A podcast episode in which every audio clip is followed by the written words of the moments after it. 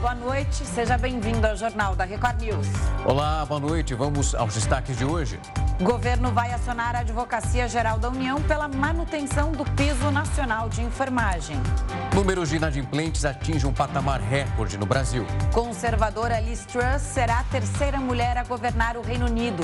E ainda, a China aprova em uso emergencial a primeira vacina nasal contra a Covid-19.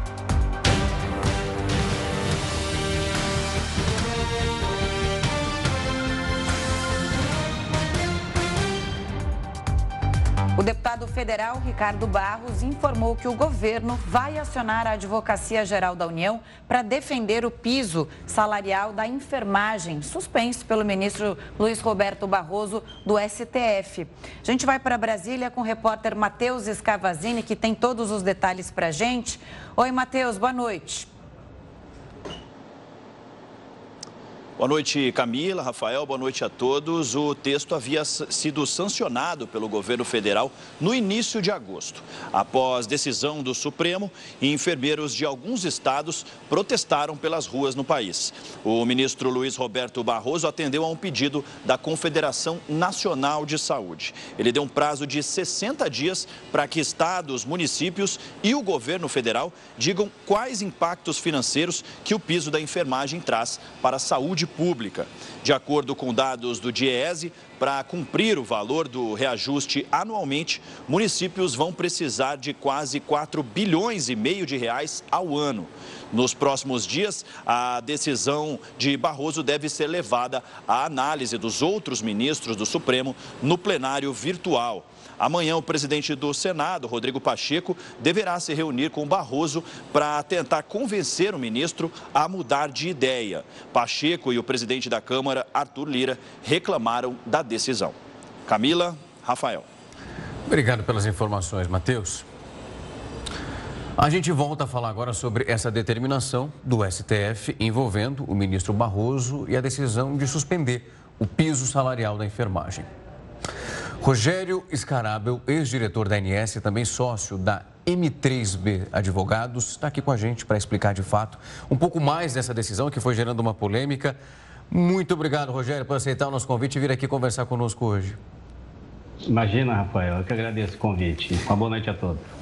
Rogério, uma ótima noite para você mais uma vez. Quando a gente olha o que foi divulgado pela Confederação Nacional dos Municípios em relação a essa decisão, que depois aceita por Barroso, eles falam sobre o rendimento que teria que ser de fato feito pelo município, eles fazem um levantamento estadual e solicitam também uma participação maior da União. E fala que justamente essa medida deve ser tomada porque eles chamam de eleitoreira.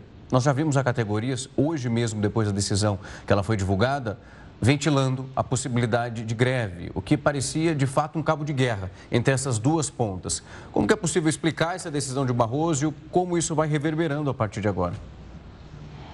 Bom, vamos lá, né? É, foi sancionada a lei, né, pelo presidente da República, a lei 14.434. Né? E essa lei, ela, ela concede um piso salarial né, para os enfermeiros, para os técnicos de enfermagem, também para os auxiliares e para os parteiros, né? Esse, esse, esse valor ele chega a 4.750 a 3.325 para os técnicos e 2.375 para, para, os demais, para as demais carreiras, né, que são os auxiliares e parteiros. Qual que é o problema dessa lei? O problema é que ela, quando ela foi criada, em seguida ela não tinha uma fonte de custeio, então foi criada a PEC 11-2022, que se transformou na Emenda Constitucional 124, que então determinou a previsão orçamentária, mas ela não diz de onde vem o, o, o dinheiro, né? da onde vem o valor para fazer frente a esse custeio. Isso no caso dos, das instituições públicas, dos estados e dos municípios.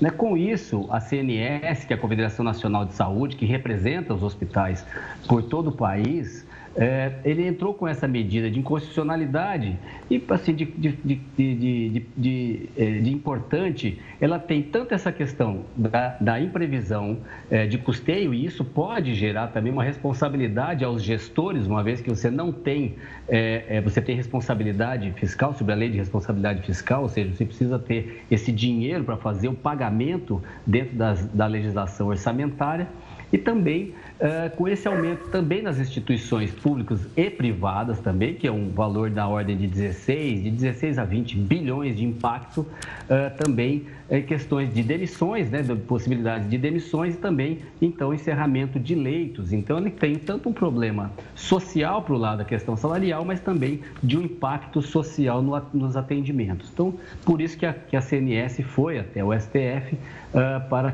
para ver declarada a inconstitucionalidade dessa lei, até que uh, haja uma previsão de onde vem eh, esse dinheiro, de onde virá esse valor para fazer frente a essas despesas. Doutor Rogério, então, na verdade, o STF é, pediu, né, o ministro Barroso pediu que todo mundo desse um passo atrás para é, ter explicações de onde partiria esse dinheiro. Agora, isso poderia ter sido discutido no Congresso. A minha dúvida é, tem um adendo é, de uma PEC é, aprovada também pelo Congresso que coloca essa decisão de piso salarial para a enfermagem é, como lei federal. Isso é normal? E eu queria saber também a sua opinião sobre judicializar algo que foi aprovado pela Câmara e pelo Senado e sancionado pelo presidente da República. É, não, é, não podemos dizer que é usual você criar uma PEC, ou seja, uma, uma, uma, uma determinação, uma, um, um aproveita, uma visão de onde vai sair o dinheiro, um aprovisionamento de onde vai sair o dinheiro, posterior a uma lei, a uma lei é, é publicada, né? uma promulgação de uma PEC. Não é muito usual, mas, enfim, foi a saída que foi encontrada para cri, criar uma base de custeio orçamentário. O problema é que, mesmo com a PEC, né, que se transformou na, na, na, na emenda constitucional 124, ela não determina de onde virá o dinheiro. Né? Então, assim, ela criou um orçamento, mas não disse de onde virá o orçamento, o dinheiro para fazer frente a esse orçamento. Então, sobre esse aspecto, em tese, eu, eu creio que realmente há uma, deveria ter sido feito um debate maior uh, para que não houvesse essa lacuna, porque existe a lei, como eu disse, a lei de responsabilidade fiscal que pode punir o gestor. Agora, sobre outro aspecto, aí mais a questão é, política, é, sobre a, a, questão do fechamento, ou de conceder ou não, aí sim me parece que é um debate mais político do que é, baseado na constitucionalidade, uma vez que ele seguiu o trâmite legislativo. Pode ser, pode, pode até é, nós entendemos que não houve um debate suficiente, pode, podemos entender que foi muito rápido ou coisa que o valha, mas eu não vejo é, qualquer problema na, né, sobre esse aspecto de impacto. É claro que há sim uma preocupação política em relação a como é, quais serão esses impactos financeiros, uma vez que os municípios, estados e até mesmo as instituições privadas não estão preparados para suportar este impacto. Então, é preciso ficar claro para de onde virá esse dinheiro. Na iniciativa privada, é claro que serão repasses, né? Então, se você tem uma instituição hospitalar que presta serviço para um plano de saúde, isso será repassado ao plano, consequentemente será repassado as suas mensalidades. E no Estado, você precisa ter a previsão orçamentária. Rogério, eu vou pegar esse ponto e é justamente essa dúvida. Com essa, esse aumento, essa definição do piso no valor de R$ 4.750, da forma que foi definido e sem de fato uma participação substancial, substancial da União, é realmente muito difícil ser mantido esse valor, porque a própria categoria e também as entidades que nós citamos aqui disseram que se isso fosse de fato estabelecido como está, até essa mudança que nós vimos agora, geraria uma demissão. E nós vimos o outro lado, a categoria dos enfermeiros, dizendo que, que é impossível, que eles estavam se sentindo ameaçados. É, o que nós temos que, que, observar é que nós já temos ah, os atendimentos, tanto das misericórdias como os hospitais públicos, né, os estados, então no caso os estados e os municípios, que já têm uma, uma alta defasagem nas tabelas de pagamento de seus procedimentos né, os aumentos de custo, eles não acompanharam essas tabelas. Então, assim, é, como, como é possível, como seria possível ter um incremento de remuneração para fazer frente a essa folha de pagamento se eu não tenho um incremento uh, nos, na, uh, nos valores das tabelas? Né? Então, assim, esse que é o ponto. Para isso, tem que ter a definição de onde virá o dinheiro.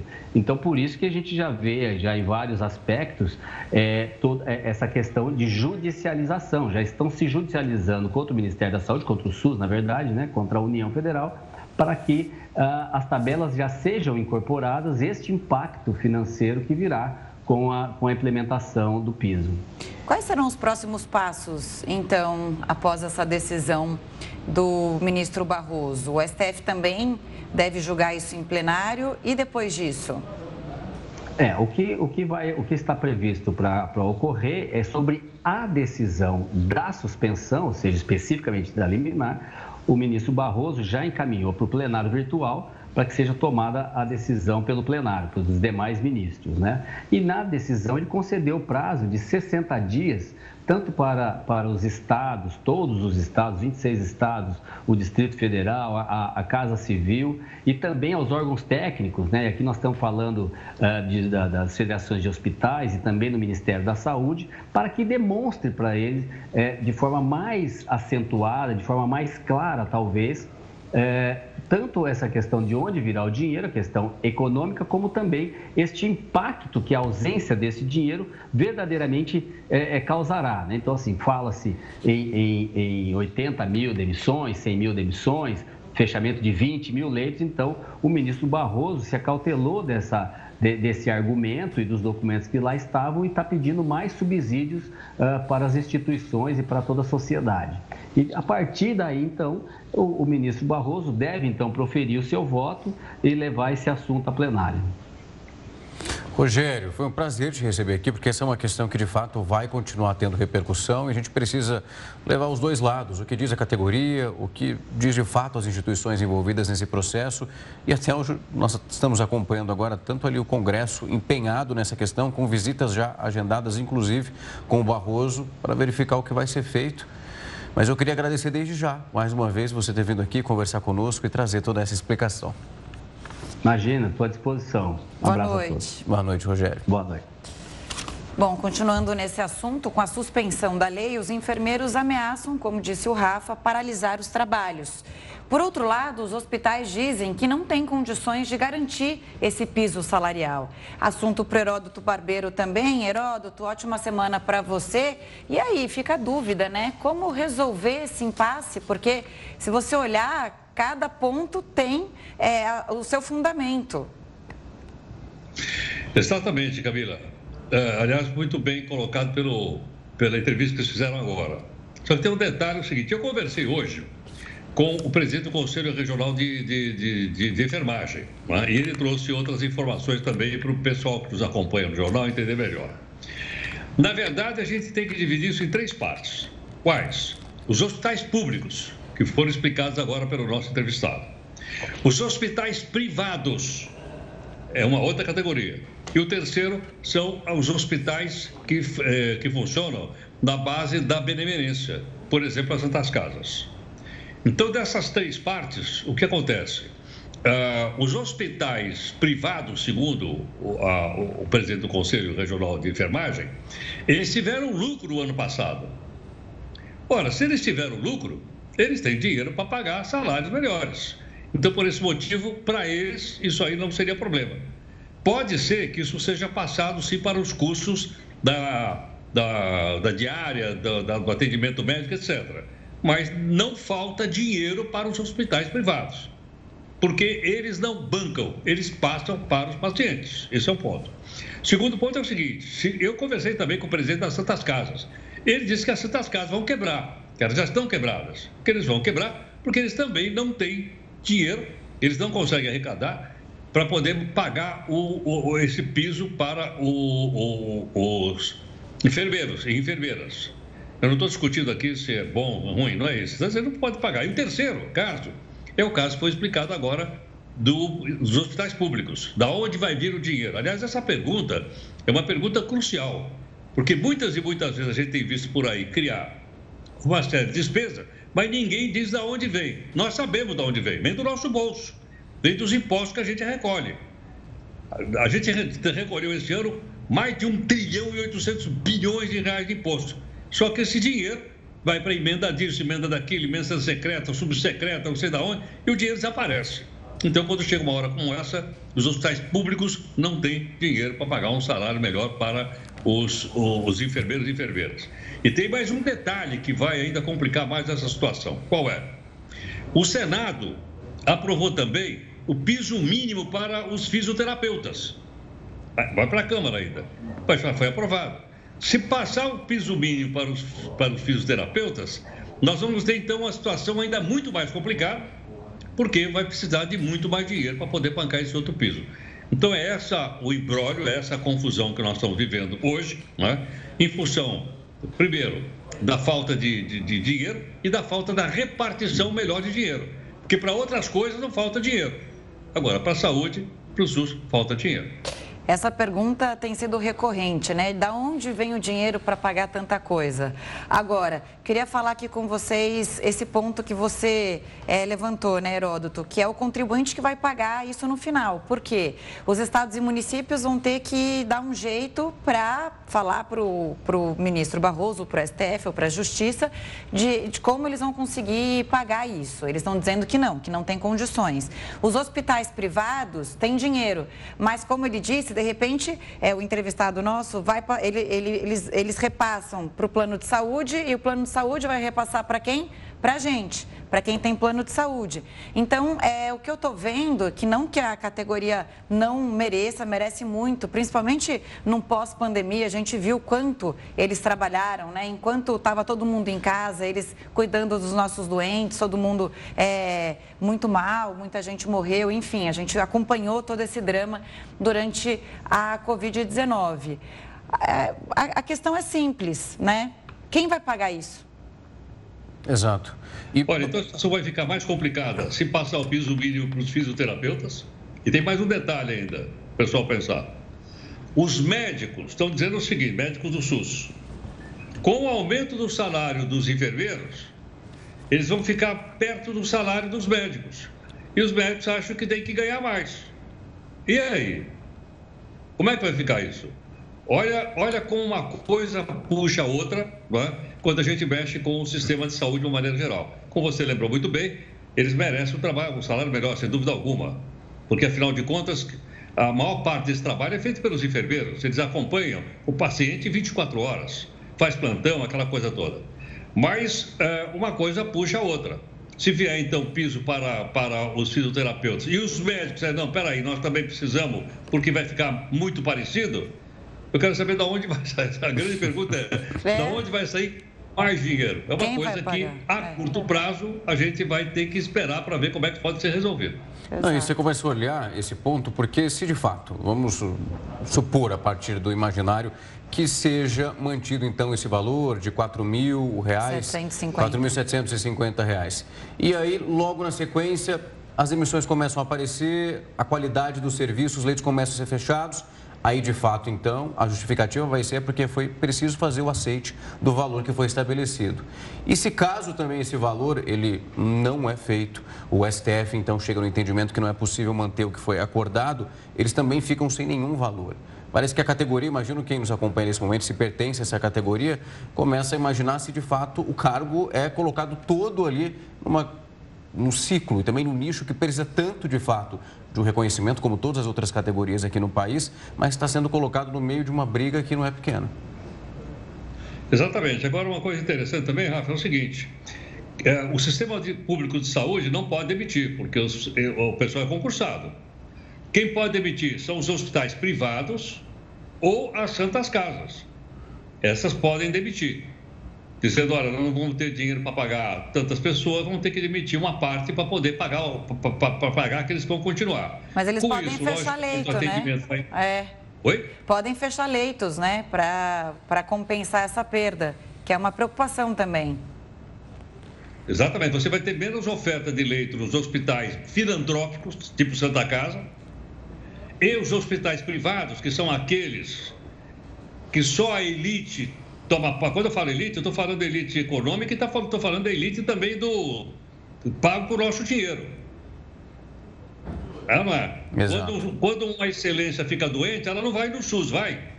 Ah, de forma Ela alguma. vai para hospitais chamados da categoria A. Isso.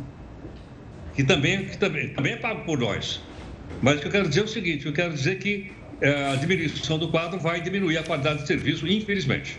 E vou te dizer, mesmo nos hospitais privados de ponta, hoje é um problema a falta de leito. É sempre. A gente viu na, na pandemia aí, né? Que tinha, faltava, tinha muito paciente e não tinha leito suficiente. Então, quer dizer, há uma defasagem de leito no país inteiro. Por isso que essa questão preocupa bastante. HB, até amanhã. Você, você quer falar mais alguma coisa? Até amanhã, queridos. Obrigado. Ia falar? Então, é isso aí. Um abraço tá bom. Vocês. Beijo. Até mais, Herói. A gente vai seguir aqui. Até. Boa noite. E a produção de petróleo vai ser reduzida pela primeira vez dentro de um ano. O Jornal da Record News volta já com isso e muito mais para você. O presidente Jair Bolsonaro vetou o saque em dinheiro do auxílio alimentação. Vamos a Brasília agora com o repórter Luiz Fara Monteiro, que tem mais informações. Oi, Fara, boa noite. Olá, boa noite. Essa decisão foi tomada após uma série de consultas realizadas pelo Palácio do Planalto, junto aos Ministérios da Economia e do Trabalho e Previdência. O presidente sancionou nesta segunda-feira a regulamentação sobre o teletrabalho e alterações nas regras do auxílio alimentação. Um dos argumentos para vetar o saque foi de que o valor poderia ser alvo de cobranças de impostos. Caberá agora ao Congresso Nacional analisar se irá manter ou derrubar o veto do presidente Jair Bolsonaro. De Brasília, Luiz Fara Monteiro. E uma vendedora de ingressos falsos está sendo procurada pela polícia do Rio de Janeiro. Aprontou muito por lá. Ela é acusada de enganar as pessoas que procuravam ingressos para o Rock in Rio, que já está acontecendo. Quem tem as informações ao vivo desse caso é o repórter Pedro Paulo Filho. Pedro, uma ótima noite para você. Olha, Rafael, e essa vendedora, ela tem pelo menos um parentesco bem conhecido. A Lívia da Silva Moura é irmã do ex-jogador de futebol Léo Moura, que já teve passagem inclusive pelo Flamengo. Importante, Léo Moura não é alvo de nenhuma investigação, viu? Bom, antes de tudo, uma boa noite para você, boa noite a todos que acompanham o Jornal da Record News, inclusive para você, Camila. Bom, como funcionou aí esse dia de hoje contra a Lívia? Os agentes da Polícia Civil estiveram no apartamento dela para cumprir um mandado de prisão expedido pela Justiça, mas ela não foi encontrada. Lá dentro, os agentes apreenderam diversos ingressos falsificados. A Lívia, ela é apontada como uma participando aí da suspeita de venda de ingressos falsos para o Rock in Rio, que começou na semana passada, vai até esse próximo final de semana aqui na capital fluminense. Pelo menos 25 pessoas compraram ingressos com ela, mas quando chegaram na entrada do evento foram barrados porque os ingressos eram falsos. Essas pessoas então procuraram a Polícia Civil, que começou uma investigação e todos apontaram para a mesma pessoa, para a Lívia. E como funcionou esse esquema então? A polícia explicou que a Lívia usava as redes sociais para conseguir ganhar a confiança das vítimas. Ela postava fotos, inclusive com crachás falsos, dizendo que fazia parte da produção e que recebia ingressos para conseguia então poderia revender esses ingressos que na verdade seriam de cortesia. Ela inclusive, ela conseguiu montar um site parecido ao do Rock in Rio para dar mais credibilidade ao esquema, mas tudo era uma grande fraude e essas pessoas que compraram ingresso quando chegaram no Rock in Rio não puderam assistir aos shows. O prejuízo estimado para todas essas pessoas é de cerca de 450 mil reais. A organização do Rock in Rio informou que Lívia nunca participou da produção do evento. Bom, a Justiça do Rio de Janeiro também determinou o bloqueio de 300 mil reais das contas da Lívia, que agora segue foragida. Ela foi indiciada por estelionato, também violação de direito autoral, além de organização criminosa e falsificação de documentos. E essa não é a primeira vez que a Lívia está ligada aí com estelionato. Há três anos, torcedores do Flamengo também a denunciaram, disseram que ela vendeu ingressos falsificados para um jogo do Flamengo no Maracanã. A gente não conseguiu um contato com a defesa da Lívia para se manifestar sobre esse assunto. E aí, Rafael e Camila, eu trago dois outros detalhes ligados ao Rock in Rio que deram muita dor de cabeça para quem estava tentando assistir aos eventos durante esses três primeiros dias do Rock in Rio. Primeiro, Primeiro, cinco colombianos já foram presos aqui pela Polícia Civil por também participar de um esquema de venda de ingressos falsos para o Rock in Rio, ingressos que quando chegavam lá, as pessoas chegavam lá na porta do evento não conseguiam entrar. Eles estavam vendendo ingressos físicos, mas nessa edição a produção do Rock in Rio deixou claro, só podem ser ingressos digitais. A pessoa tem que apresentar um celular e aí sim vai ter ali a liberação para poder entrar com o ingresso digital. Um colombiano ainda é considerado foragido, faz parte dessa quadrilha. E eles já participaram de outros esquemas, de fraudes em outros eventos, outros estados aqui do Brasil. E por que eu trouxe essa curiosidade do, da, da entrada digital? preciso ter um bilhete digital para entrar no Rock in Rio. Essa edição a pessoa precisa levar o celular, então muitas estão com o celular já prontas para entrar no evento. Só que aí os criminosos já sabem disso e acabam cometendo roubos ali no entorno da cidade dos atletas, na Barra da Tijuca. A Polícia Civil eh, já recebeu, só nesses três primeiros dias de evento, pelo menos 600 queixas de roubos de celular no Rock in Rio. Camila e Rafael. Tô quase falando que o melhor conselho é ficar em casa, né? Porque compra o ingresso, o ingresso é falsificado. Aí tá chegando, porque tem que ser digital, ser assaltado na porta. Olha, não troca o conforto de casa para passar esse apuro, viu, Pedro? É difícil.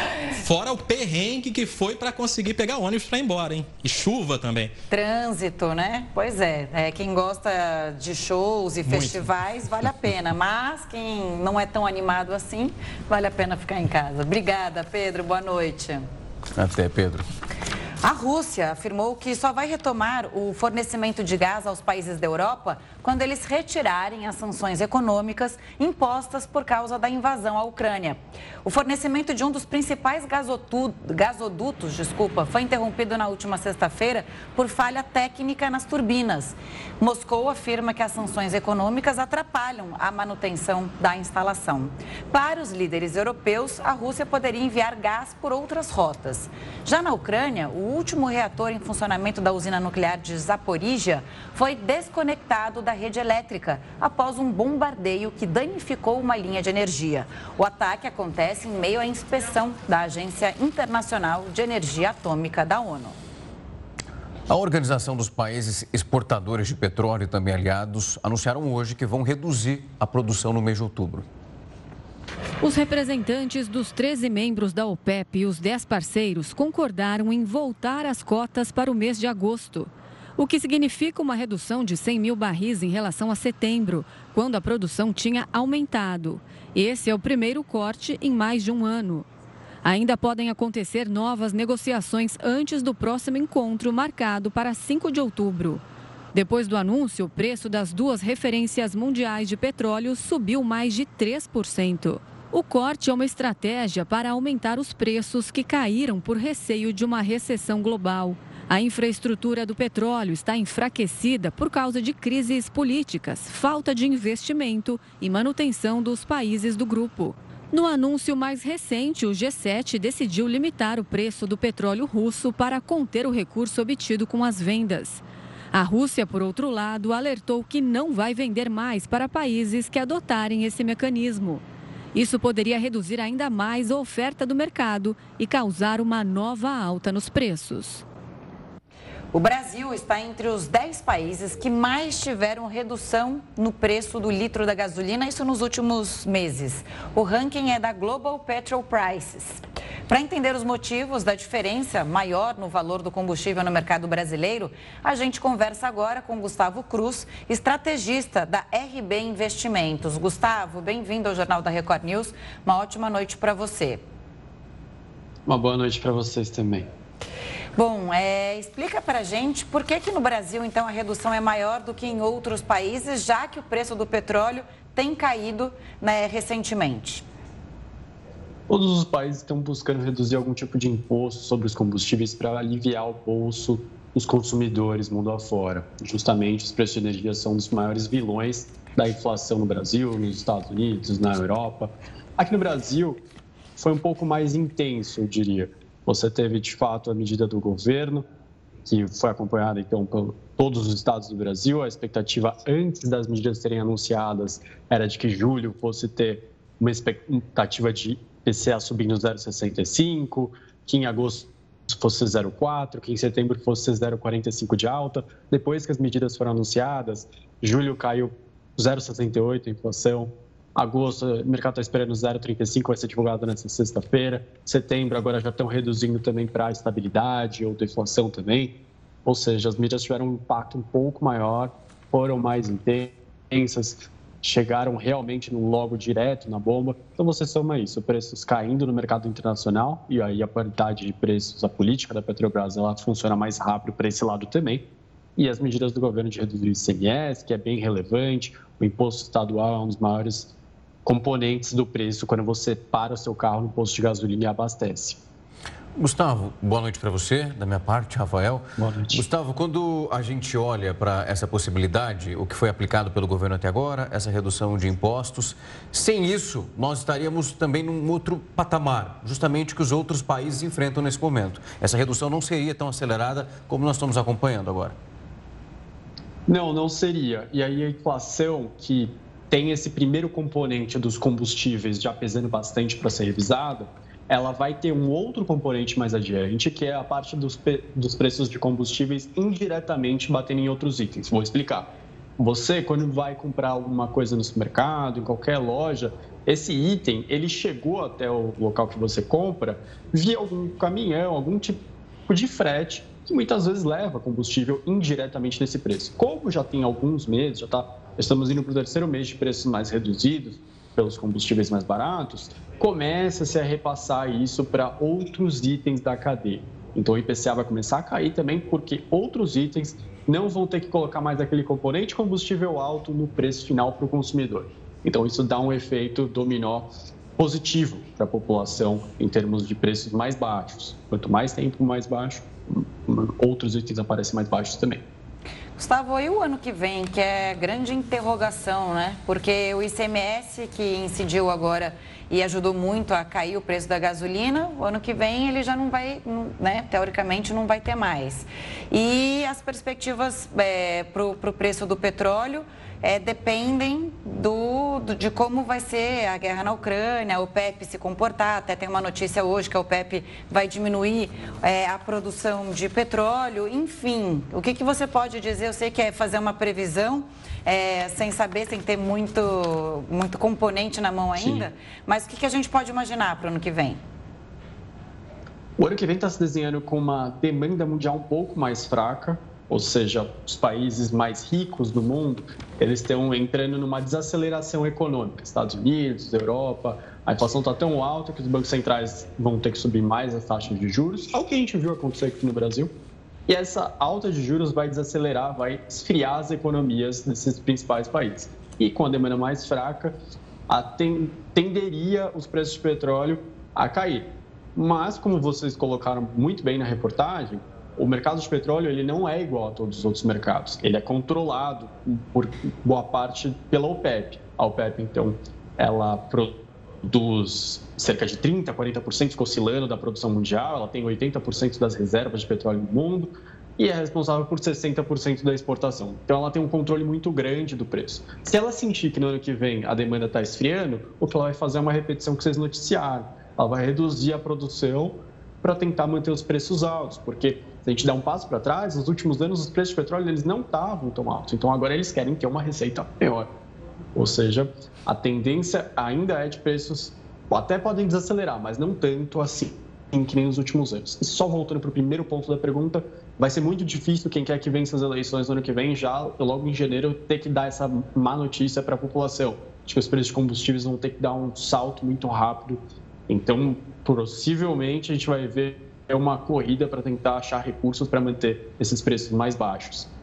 Uhum. Gustavo, quando a gente olha para essa fórmula, né, a gente olha ali a questão cambial que baliza esse movimento, mais a situação do petróleo. Nós passamos no começo do ano num momento mais delicado ainda em relação à alteração desse valor.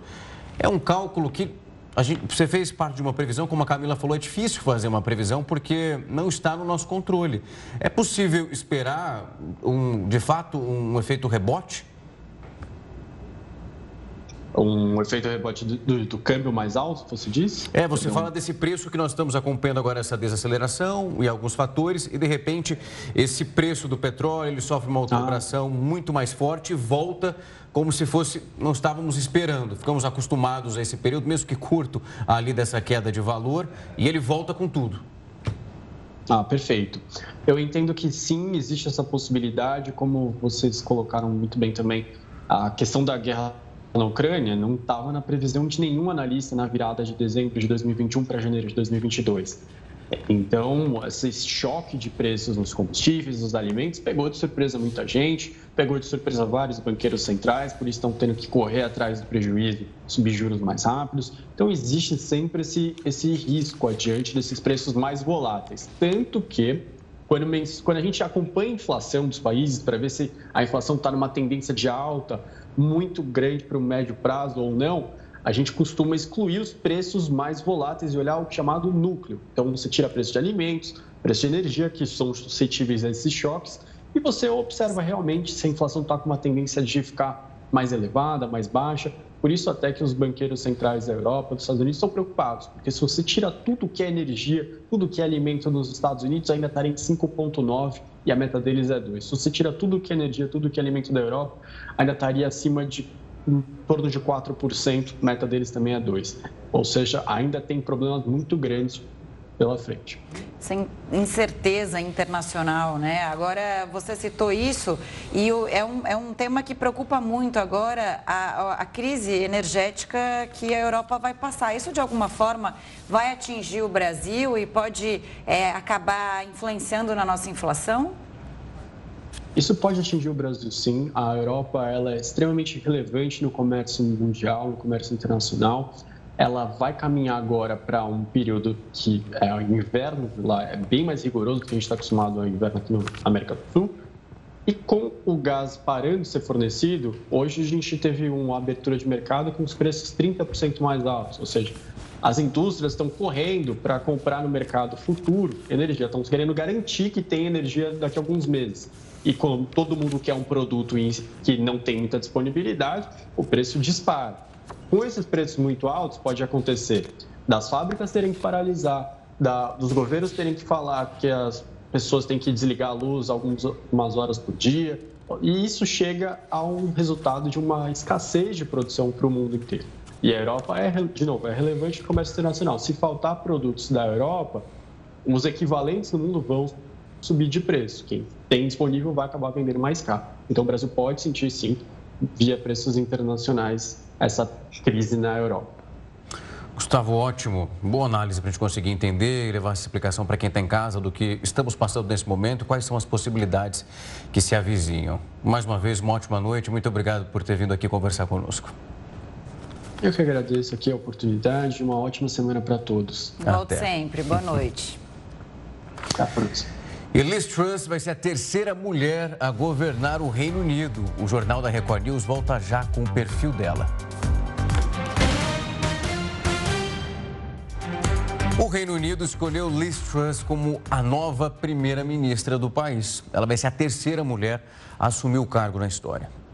A conservadora foi eleita com quase 57,4% dos votos em uma votação interna do partido. Ela recebeu pouco mais de 81 mil votos, contra cerca de 60 mil do ex-ministro das Finanças, Rishi Sunak, um bilionário e ex-executivo do setor bancário. No primeiro discurso como nova primeira-ministra, Liz Truss prometeu um plano ousado para cortar impostos e disse ainda que vai verificar a questão energética do país, que sofre com a alta nos preços nas contas de energia. A conservadora também homenageou Boris Johnson, que precisou renunciar ao cargo após meses de escândalos que desgastaram o governo. Liz Truss vai assumir o cargo oficialmente nesta terça-feira. A nova premier entrou para o parlamento britânico em 2010 e dois anos depois foi nomeada subsecretária para a área de educação. Antes de ser eleita chanceler, ela também foi ministra da Mulher e das Finanças e ocupou os cargos de secretária de Meio Ambiente de David Cameron e secretária de Justiça no mandato de Theresa May. Bom, a gente segue nesse assunto com o Vinícius Vieira, que é professor de Relações Internacionais da FAAP e da FGV, exatamente para avaliar os desafios que devem ser enfrentados pela nova primeira-ministra. Professor, boa noite, bem-vindo ao Jornal da Record News, mais uma vez. Bem, muito obrigado pelo convite, boa noite. E aí, o que esperar de Liz Truss? Ela é conservadora. Eu queria primeiro que a gente explicasse por que, que ela foi eleita né, pelo parlamento, pelo partido, e a população não pôde participar. Então, ela já entra é, para governar com uma popularidade bem abalada. Acho que mais de 50% dos britânicos não concordam com as propostas dela. Como que funciona no sistema britânico? É muito diferente de outros sistemas parlamentares, parlamentaristas e do nosso sistema aqui que é presidencialista. No Reino Unido, nós temos o chefe de Estado, que é a Rainha Elizabeth, né? E temos o primeiro-ministro, que é aquele nome indicado pelo partido ou pelo conjunto de partidos que forma a maioria do parlamento. Nas últimas eleições gerais, qual foi o partido vencedor? O Partido Conservador as próximas eleições estão marcadas para 2024. Se há a queda de um primeiro-ministro nesse meio tempo, como houve com Boris Johnson, o que, que acontece? O partido que está ali com maioria no parlamento, cabe a ele nomear um novo líder. Foi o que aconteceu.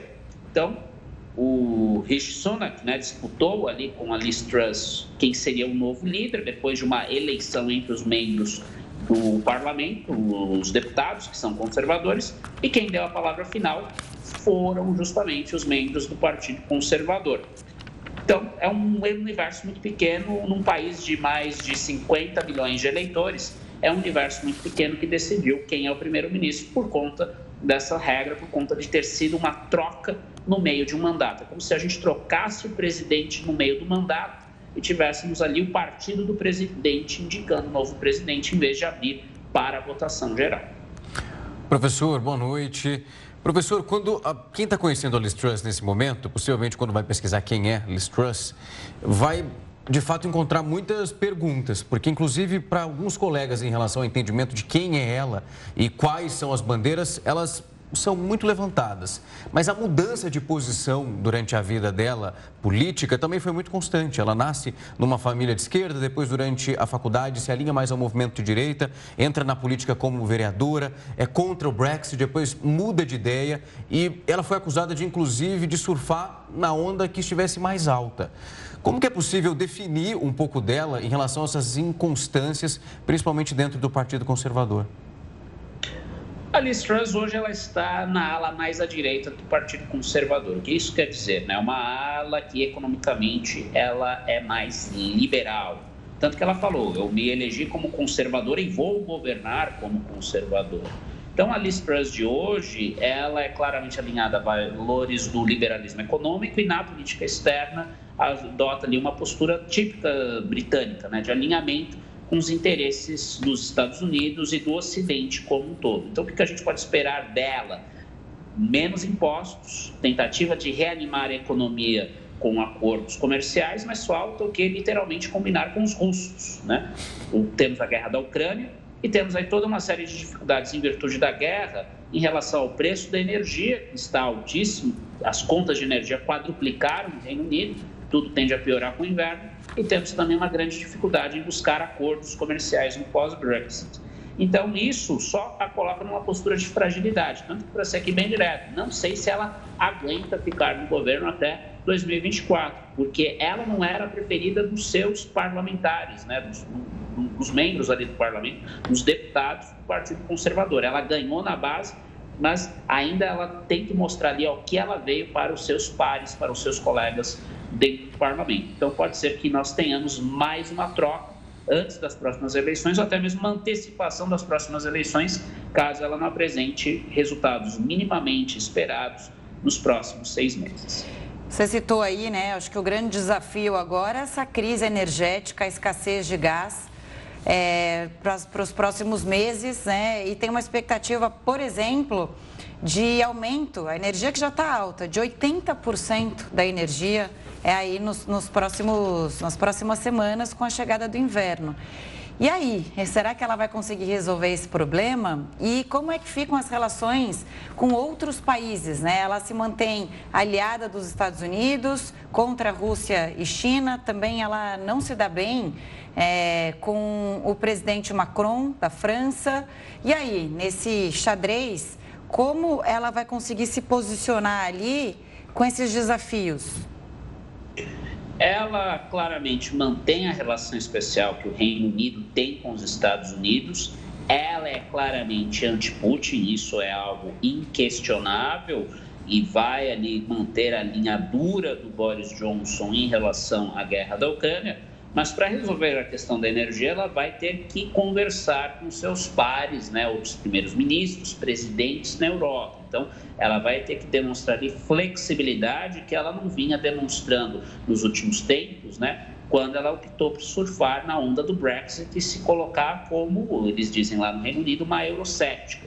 Então, ela vai ter que conversar não só com Macron, mas principalmente com Olaf Scholz, Scholz, que é o primeiro-ministro ali é, da, da, da, da, Alemanha, para resolver essa questão da energia. Eles vão continuar a apoiar os Zelensky incondicionalmente e deixar ali a Rússia mandar, né, dar as cartas no jogo como ela acabou de dar, aí cortando o suprimento de energia para a Europa, é pagar para ver. A pressão popular vai ser muito forte, porque no inverno, principalmente as famílias mais pobres vão ter que fazer escolhas difíceis ou eles vão gastar dinheiro com alimentos, porque a inflação dos alimentos é altíssima, ou vão ter que gastar dinheiro com gás ali para se aquecer e não morrer de frio, literalmente. Então, os desafios aí não estão claros como eles serão é, atendidos, né, como eles serão enfrentados. Então, nesse contexto, que me parece que ela começa o seu governo numa postura de tamanha fragilidade que não vamos nos surpreender caso haja novamente uma contestação do poder dentro do Partido Conservador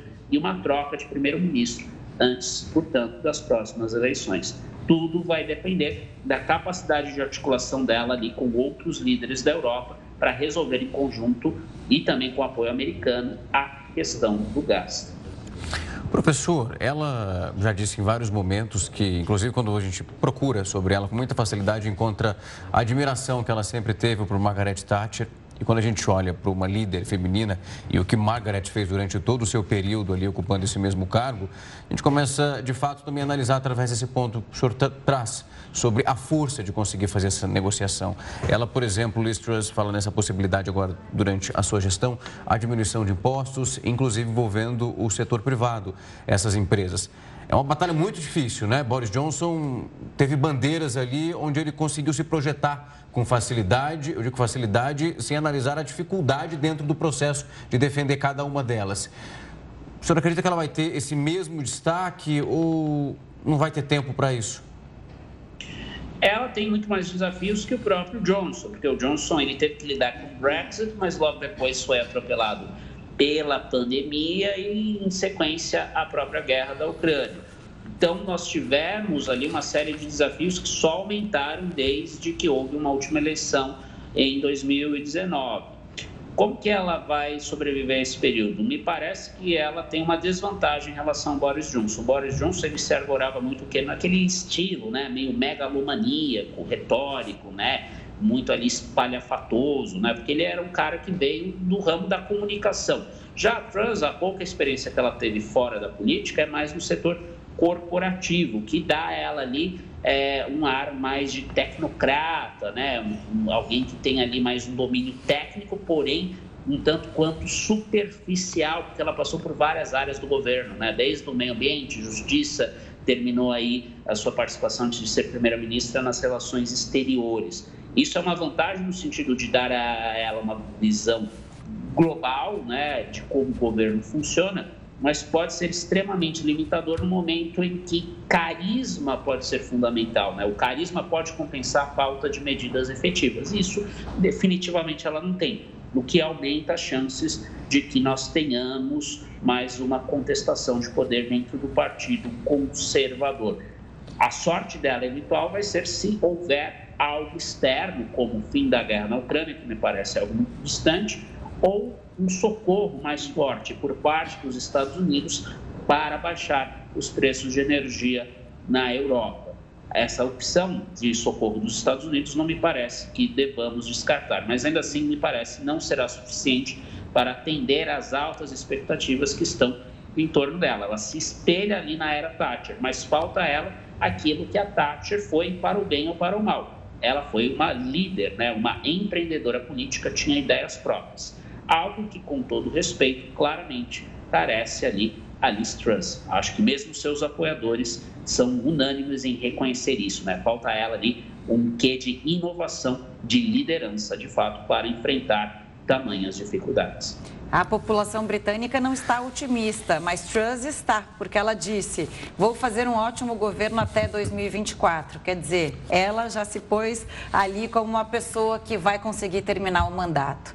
Obrigada pelas explicações, Vinícius. Até uma próxima. Boa noite. Até, professor. Muito obrigado. Boa noite. Até mais. Tchau, tchau. A China aprovou a primeira vacina nasal contra a Covid-19. O Jornal da Record News volta já já. Fique com a gente. Jornal da Record News está de volta para te mostrar que um incêndio de grandes proporções atinge o Parque Nacional de Brasília. Essas chamas começaram no início da tarde de hoje. Os bombeiros foram acionados e atuam no combate ao fogo com 11 viaturas e uma aeronave. Ainda não se sabe o que causou esse incêndio que você está vendo, mas o tempo seco pode ter contribuído.